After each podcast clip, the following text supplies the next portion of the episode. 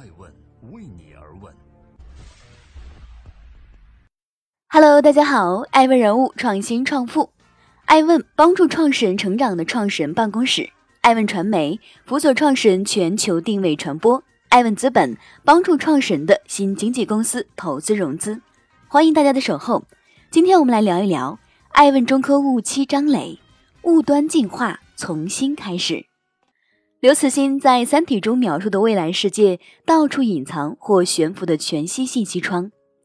无所不在的定位与搜索，连日常服装也植入传感器，处处闪闪发光的未来生活图景，在物联网时代或将成为现实。二零一八年初，物联网被列入“十三五”规划，中国企业也开始显现出巨大的雄心。每一次科技浪潮的出现，都是一次重新洗牌的机会。新一代物联网技术 NB-IoT、eMTC、五 G。边缘计算出现，给中国科技企业提供了换道超车的机会。想要实现本质上的超越，芯片技术的自主可控仍是重中之重。由于我国芯片技术研发起步较晚，对外依赖度较高，华为事件也再次提醒中国企业，拥有自主设计研发的芯片是多么重要。物联网时代，中国企业有机会夺取信息生态的主导权吗？爱问独家对话中科雾七联合创始人、中科院计算所张磊博士，重新思考物联网的发展。欢迎继续聆听《守候爱问人物》，爱问人物创新创富。十年后，IOT 领域的芯片是谁的天下？Rise Five，这是张磊最先提的一个名词。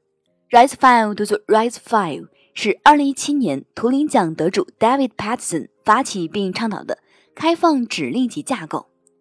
指令集是啥？CPU 在执行计算任务时都需要遵从一定的规范，程序在被执行前需要被翻译成 CPU 可以理解的语言，这种规范或语言就是指令集。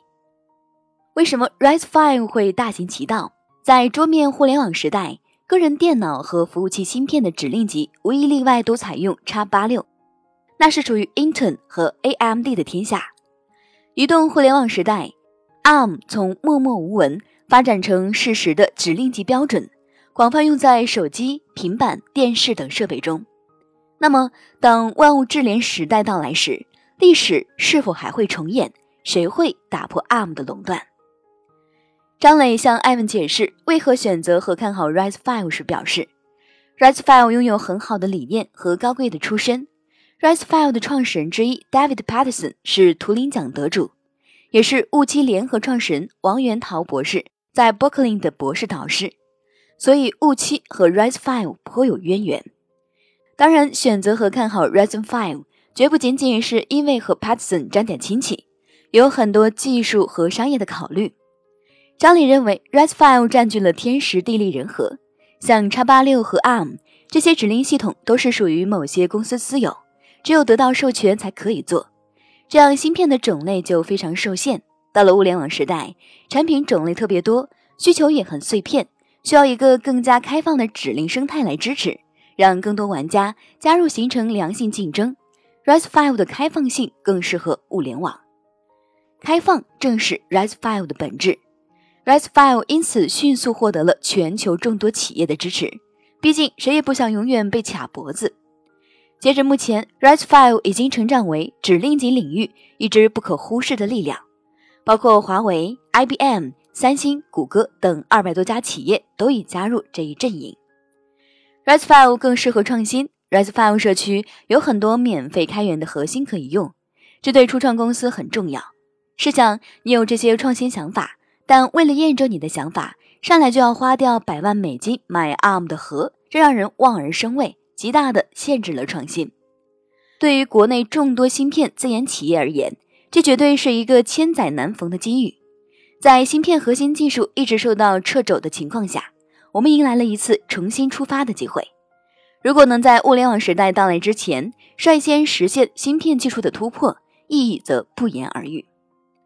谁能占据先机？中科无期的创始团队正是看准了机会，早在2014年。中科院计算所就已经开展了 RISC-V 的研发，并在2018年发起成立中国 RISC-V 联盟，而张磊正是这一过程的参与者。雾气团队从计算所出来，一直在芯片这个领域，很早就关注开源芯片方向。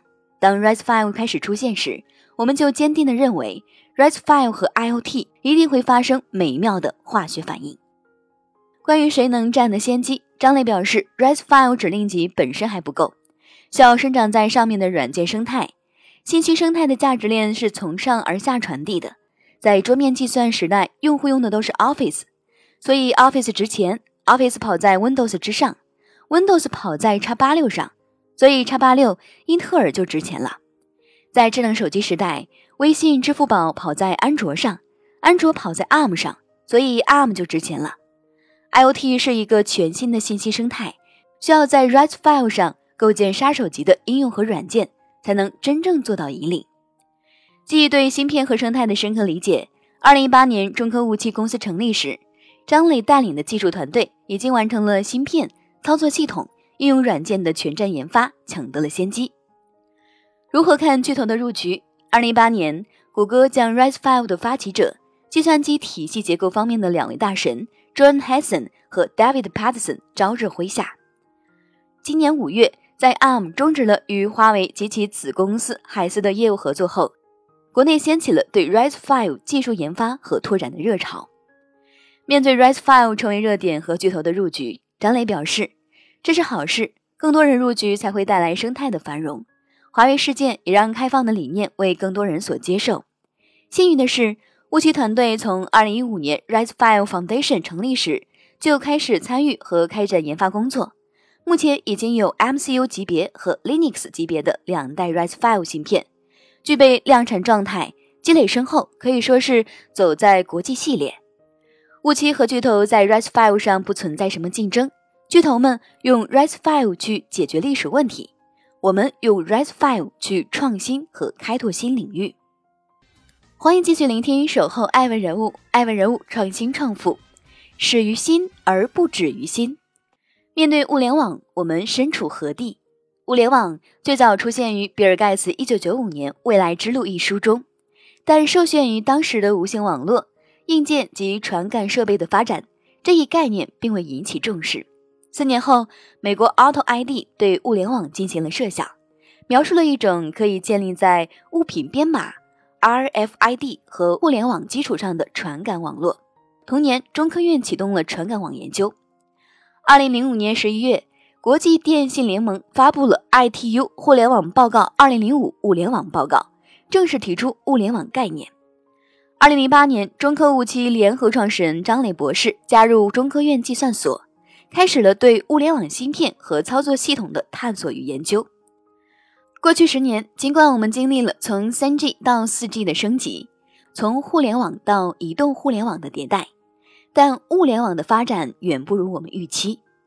大家的共识是，物联网是大趋势，但物联网的发展还很初级，没有形成像以个人电脑为代表的桌面互联网。以智能手机为代表的移动互联网那样的规模。谈到物联网的发展不如预期的时候，张磊认为，过去十几年物联网的发展过多的强调网，不管 NB-IoT、WiFi 还是现在的 5G，好像把东西简单连起来就行了。事实证明，这还远远不够。我们同样认为物很重要，但没有得到足够的重视。物和网是物联网发展两个相辅相成、不可或缺的部分。物和网是什么关系呢？打个比方说，网是在修路，路越修越宽；物是路上的车，修好路以后得有车在上面跑。没有物，网就没有东西，没有创新，形成不了气候。在张磊看来，目前物端的技术体系还停留在二十一世纪初嵌入式的水平。无论是从芯片、操作系统，还是整个平台的角度去看。IOT 还是一个待开采的金山，有大把的创新机会。也正因如此，张磊和他的团队决定在物联网领域做出点声响来。中科五七不仅只做与 Rise File 的 AI 芯片，同时会陆续推出操作系统、物端 AI 全站方案、创新智能产品等等，有很多很多可以做的事情，可以把 IOT 做得非常好，非常精彩。AI IOT 还是 Smart IOT？有人预言，AI 和物联网会成为主宰未来十年甚至是五十年的科技力量。二零一七年，AIoT 概念首次被提出，人工智能赋能物联网，似乎一夜之间成为了各大传统行业智能化升级的最佳通道。智能有两类不同的含义：smart 和 intelligent。前者如大家熟知的 smartphone，后者则是大家现在都在讨论的 AI。在张磊看来，公众把 AI 看得有点神乎其神了。谈到 AI，大家好像是打了兴奋剂一样，感觉它无所不能。但其实达到大家期望的通用 AI 和普世智能都还很遥远。中科五期要实现的，准确的说是 Smart IoT。虽然技术架构十分复杂，也极具挑战，但完全是可预期的。五期有着明确的技术路线和目标。不过，张磊坦言。要想形成真正的优势，并不只是构架技术壁垒，更为重要的是要形成属于自己的生态壁垒。作为一家技术型创新企业，想要实现这个目标，还需要更多探索。将中国芯片技术推向世界，建立栖息于万物之中的物联生态，还有很长的路要走。中国企业也还有很长的路要走。欢迎继续聆听《守候爱问人物》，爱问人物创新创富，投资人说。蒋时华，赛富投资基金合伙人。我在这个领域已经持续看了很多年，对什么样的公司有机会成长为平台型的企业有基础的画像。中科物期是构架一个基于物期硬软件一体化的物联网生态，但最最关键的是底层逻辑的确定性。这其中既包括技术层面的硬核支撑，也包括商业逻辑的持续驱动。这两点清晰明确之后，就可以快速做出判断。中科五期来到赛富面前时，我们只花了两周的时间就决定要投了。不少投资人对技术型初创企业的投资回报存有疑虑，但其实我们不太担心。在当前国内的环境下，拥有核心技术并可以建立商业壁垒公司的投资回报是丰厚的。最近成功在科创板固会的两家企业。光峰科技和乐新科技都是赛富很好的投资案例。爱问是我们看商业世界最真实的眼睛，记录时代人物，传播创新精神，探索创富法则。